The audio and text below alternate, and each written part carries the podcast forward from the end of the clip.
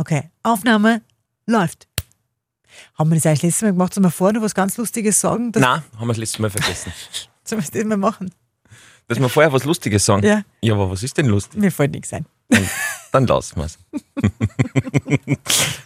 Das lässt sicher drin. Mhm. Sehr gut.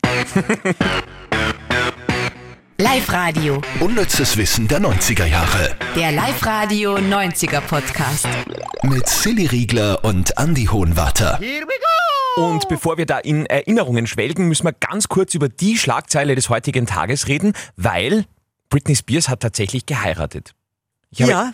ich habe ehrlicherweise nur die Überschrift gelesen. Weißt du da mehr? Du bist da bei so, War bei das, so kein, Promi. war das kein Clickbait für dich, dass die geheiratet hat? Hat mir gereicht. Hatte ge Hab mir gedacht, warten wir mal 55 Stunden, ob es diesmal länger Genau. hält und dann können wir draufklicken. Dann ließ ich mich bei der Scheidung ein. Äh, Weil wir erinnern uns ja damals, äh, 2004, Anfang der Nullerjahre, da war sie schon mal verheiratet für heiße 55 Stunden. Ob das nicht sogar noch immer der Rekord ist für die kürzeste Promi-Hochzeit. Bin ich mir Das- jetzt aber nicht bin ich mir unschlüssig. Ich glaube, ich glaub, Nicolas Cage hat auch einmal extrem kurz geheiratet. Und das war ja da so leicht betäubt. Äh, ich glaube, das, oder? Das, das war das, wo sie fortgegangen ist, sie furchtbar angesoffen hat und dann verheiratet heimgekommen ist, oder? Ja, ja, das war, glaube ich, so klassisch Las Vegas. Mhm. Mit Elvis äh, Trauzeugen und allem drum und dran. Und das war dieser Kevin Federline, oder? Oder wie hat der geheißen? Na, der Kevin Federlein, mit dem hat sie, ja, glaube ich, zwei Kinder. Das war was Ernsteres. Der Okay. mit, aber jetzt kommt die 56 Na, pass auf, Stunden. jetzt kommt, jetzt, kommt die, jetzt kommt die eigentliche Geschichte, weil du ja gesagt hast, heute geheiratet. Ja. Und da kommt dieser Ex-Mann, weil ich hab mich natürlich schon reingelesen, da kommt dieser Ex-Mann von damals ins Spiel, weil der, mit dem sie damals für 55 Stunden verheiratet war, das war ein gewisser Jason Alexander. Der wollte ihre Hochzeit crashen. Und? Und darum habe ich das erst gelesen von der Hochzeit, weil meine Schlagzeile, die ich gelesen habe, war, hier wird Britneys Ex-Mann festgenommen. Oh! Ja, oh. Polizeieinsatz bei heimlich Hochzeit. Ich bin gerade auch wieder auf dieser Seite. Und zwar, ich kann nicht sagen, es ist Bild.de, ja, die Seite für Anspruchsvolle. Und da ist sogar ein Foto, wie der am Boden liegt, seine rosarote Boxershorts da draußen, der wird da gerade überwält- überwältigt von einem Security. Ähm, und da ist auch ein Soundfile, weil er ist auf Insta live gegangen und hat das mitkommentiert, wie er quasi sie äh, Zugang zu dem Hochzeitsgelände verschafft. Er sagt dabei, ich bin Jason Alexander, ihr erster Ehemann, ich will die Hochzeit stürmen. Das sagt er zum Security. Äh, Spannend finde ich aber, dass die das dann irgendwie recht witzig finden. Wir hören uns das einmal kurz an, weil drücken wir auf Play. Okay. I'm Jason Alexander, first husband. I'm here to crash the wedding, bro. Fuck that. Not- Ja, und dann noch das F-Wort oben drauf. Mhm. Der hat das vielleicht nur für die Klicks dann oder, oder irgendwie finde ich das total deppert. Oder? Und dann haben sie den abgeführt und dann hat Genau. sie Ja gesagt, Genau, oder wie? genau. Und mit wem ist die jetzt wirklich zusammen gerade? Also verheiratet? Jetzt ihr Mann, es war ja heimliche Hochzeit, hat niemand davon gewusst. Ihr Verlobter heißt Sam Ashgari. 28, sie ist 40.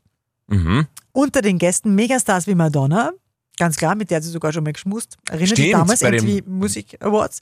Paris Hilton und Drew Barrymore.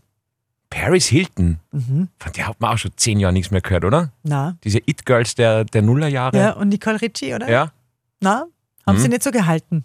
Abgelöst vielleicht auch von den Kardashians, die Paris Hilton, wenn man Das ehrlich stimmt. Bisschen. Das stimmt. Mhm. Ja, cool. Okay, spannende Geschichte über rund um Britney Spears. Hey, Dankeschön für die tolle Information. Auch richtig cool, oder? Dass der, aber wie blöd ist der? Er wird Mhm. Bisschen peinlich, gell? Ich, ich schäme mich ein bisschen. Ja, Ich kenne den gar nicht, aber ich schäme mich. war Wahnsinn. Mhm. Okay. Sonst nur wer geheiratet? Na, Na, ganz im Gegenteil. Bei uns geht es ja heute um, um, um Körbe. das stimmt. Und dann einmal, nicht einmal um Basketball. Platz 3. Lenny Kravitz zum Beispiel hat äh, einer der schönsten Hollywood-Frauen einen Korb gegeben in den 90ern. Angelina Jolie. Sie wollte nämlich ursprünglich im Video zu Stand by My Woman die Hauptrolle spielen. Super cooler Song. Der Regisseur hat sich auch die Probeaufnahmen angeschaut und hat dann aber gesagt, na, will er nicht. Die hat kein Potenzial, das sehe ich sofort. Die ist, die ist schier für uns.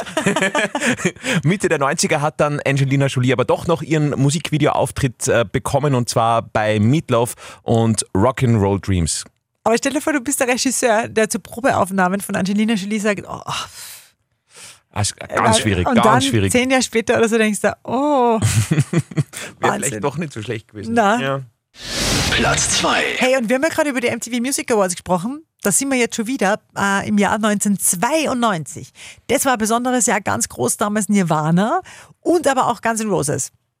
Und Kurt Cobain, der Sänger von Nirvana, und Axl Rose von Guns N' Roses waren nicht so ganz, wie sagt man, grün miteinander. Haben einen Beef gehabt. ne? Oh, ein Beef, ja. Genau. Also es ist um eine Klavierbespuckung gegangen. Also, Nirvana haben sich vor dem Auftritt eben mit Axl Rose gestritten und nachdem Nirvana mit dem Auftritt fertig waren, hat Kurt Cobain auf das Klavier auf der Bühne draufgespuckt, weil er eben glaubt hat, dass es das Klavier von Axl Rose ist. Stimmt aber gar nicht, es war das Klavier von Elton John und somit war umsonst bespuckt in diesem Fall. Es gibt übrigens für alle Nirvana-Fans äh, noch Zusatzinfo zum damaligen Abend. Also das war ja, das war überhaupt ein, ein ganz skandalträchtiger Auftritt, weil Nirvana ähm, wären da gerne aufgetreten mit Rape Me. Ist ein bisschen ein, ja, wie soll man sagen, ein Heftiger so. heftiger Song, genau. Äh, MTV hat dann gesagt, na, auf gar keinen Fall kommt sie auf der Bühne mit diesem Song. Und dann ist schon losgegangen, dann haben sie sich einen Scherz erlaubt. Sie haben sich geeinigt, dass sie äh, einen anderen Song spielen. Lithium. Genau. Und auf der Bühne haben sie sich dann ganz kurz äh, hinreißen lassen, haben aber den Anfang von Rape Me äh, gespielt, haben dann aber sofort geswitcht, nur damit die äh, Menschen hinter den Kulissen, glaube ich, äh, ein bisschen, Bisschen schrecken. Ein bisschen schrecken. Und dann war es noch so, dass am Ende des Auftrittes äh, der Bassgitarrist Christ, wie heißt der? Christ. Oder Christ? Christ? Wir kommen immer wieder auf Jesus zurück in unserem Ja. Podcast. Wollt ihr das auf? Christ Novoselic. War das ist peinlich, weil Ah, das ist scheiße. der, der Bassgitarrist von Nirvana, der, der damals, ich glaube, unsere Hörer verzeihen es uns, oder? Oder ihr wisst es viel besser und dann schreibt unser E-Mail am Podcast at liveradio.at, wie man denn den Christ oder Christ Novoselic, vielleicht der Novoselic, Der heißt jetzt einfach so. Fertig. Genau, auf jeden Fall hat er äh, die Bassgitarre am Ende des Auftritts in die Luft geschmissen, hat sie dann aber nicht mehr auffangen können und hat sich äh, quasi damit eine, eine Kopfverletzung zugezogen, weil ihm die Gitarre auf den Schädel gedonnert ist. Also wirklich so viele Schlagzeilen in einem Auftritt, das äh, haben Na, voll. und ist ja dann weitergegangen, weil Kurt Cobain hat dann so aber randaliert, ist auf diese Instrumente alle nur draufgestiegen und hat dann eben aufs Klavier gespuckt, weil er eben glaubt hat, Mhm. das ist dieses Axl Klavier. Wahnsinn. Aber hat es ja irgendwie für Nirvana so gehört, oder anders hat man es ja nicht erwartet. Ja, Also schon ähm, unterm Strich alles wieder richtig gemacht. Mhm. Und jetzt wird es aber sogar noch skandalöser, ja. Platz 1. Ihr habt mit Sicherheit oder wahrscheinlich noch nie was gehört von Heidi Fleiß aus Hollywood. Und einige Promis der 90er, die, die hätten sich gewünscht, dass sie noch nie was gehört hätten von Heidi Fleiß aus Hollywood. Sag an. Heidi Fleisch war in den 90ern nämlich eine der exklusivsten und erfolgreichsten äh, Prostitutionsdamen in Hollywood. Also die hat so einen ganzen Prostitutionsring geleitet. 1993 ist sie festgenommen worden und hat dann eben auch einige ihrer Namen aus der Kundendatei veröffentlicht und da war Charlie Sheen zum Beispiel mit dabei, der Ah ja, schon klar. 50.000 Dollar mal für die Dienste von Heidi äh, ausgegeben hat. Und äh, ebenfalls auf dieser Kundendatei waren äh, Mick Jagger, Billy Idol oder Jack Nicholson. Alle mit, mit Fleißarbeit beschäftigt. Oh, wow. Mein Ja. Charlie Sheen überrascht mich nicht. Mick Jagger, auch überrascht- nicht. Nein, Mick Jagger würde mich nur überraschen, wenn er nicht jeder Einzelne auch nur ein Kind gemacht hätte. das stimmt. Aber sonst, ja, spannende Infos wieder diese Woche. Ja, wirklich spannend. Ob es nächste Woche auch so spannend wird? Ich glaube schon. Auf alle Fälle wird es wieder unnütz. Unnützes Wissen der 90er Jahre. Der Live-Radio 90er Podcast. Mamma mia.